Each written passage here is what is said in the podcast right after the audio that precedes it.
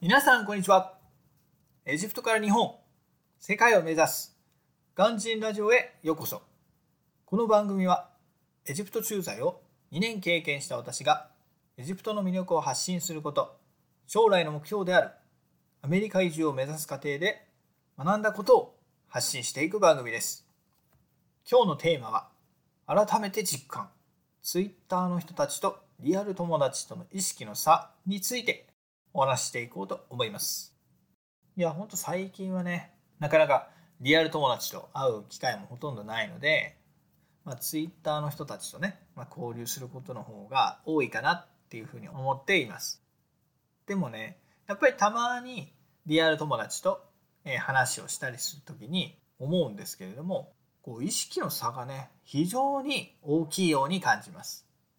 こうじゃあ実際どういうふうに違うかっていうと、まあ、Twitter にいる人たちはねこう皆さんを見ていて思うと思うんですけどやっぱり意識が高かったりこう実績がねある人が多いんですよね。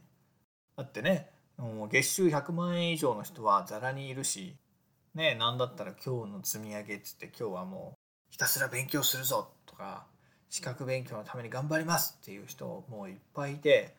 もうなんかね私もねまだ今年の5月から、えー、Twitter の方始めたばっかりなんですけどまだまだ素人の私にとってみたらなかなかね結構答えるんですよね。はっきり言ってもう Twitter を見ることも嫌なこともあります。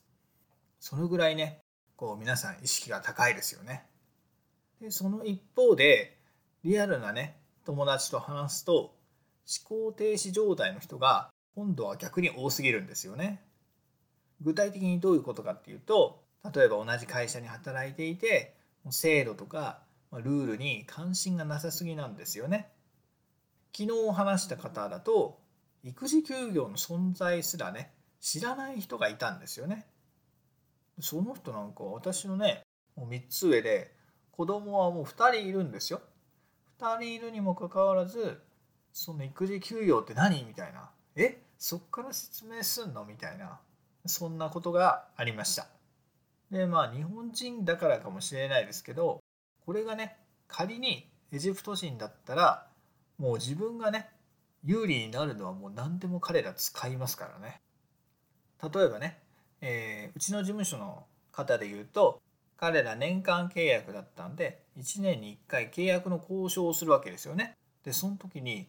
必ず給与を上げろって交渉するんですよね。しかもですよ。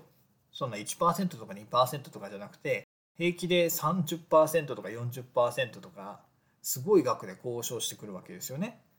それってすごくないですかね。こう日本だったらそんなこと考えられないですよね。そんな4割も上げろなんて。多分言ったことある人日本にいないんじゃないですかね。もうそれぐらいなんか常軌を逸している感じがしますよね。あとは例えば仕事を辞めて次の仕事に移る時に次の職場へ行く時の面接の時に要は自分のことをアピールするわけですよね。ただ自分だけのアピールじゃどうしても弱いわけですよ。だからその前職の上司に頼んで彼はこうこうこういうことやってきてものすごい会社に貢献してくれました。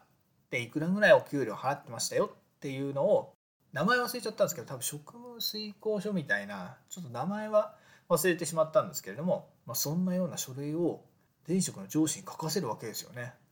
いやもうすごいなと思ってその自分を売り込むそのアピールの仕方っていうんですかねだからそういうところはねこう日本人も見習うべきなんじゃないかなって私は思います。というか私も、そういうね意識の高い人になりたいし、まあ、そうなるためにはねまずはそういう意識の高い人にもうどんどんついていきたいと思っていますそしてね今からでも、えー、もっといい人生にしたいと思ってますので今日はここで、えちょっと宣言ではないですけど、え一応そういうことを感じたので、えご紹介してみました、えこれを聞いてくれてる皆さんもね一緒に頑張っていきましょう。ということで今日はこの辺で。バイバーイ。Have a lovely evening.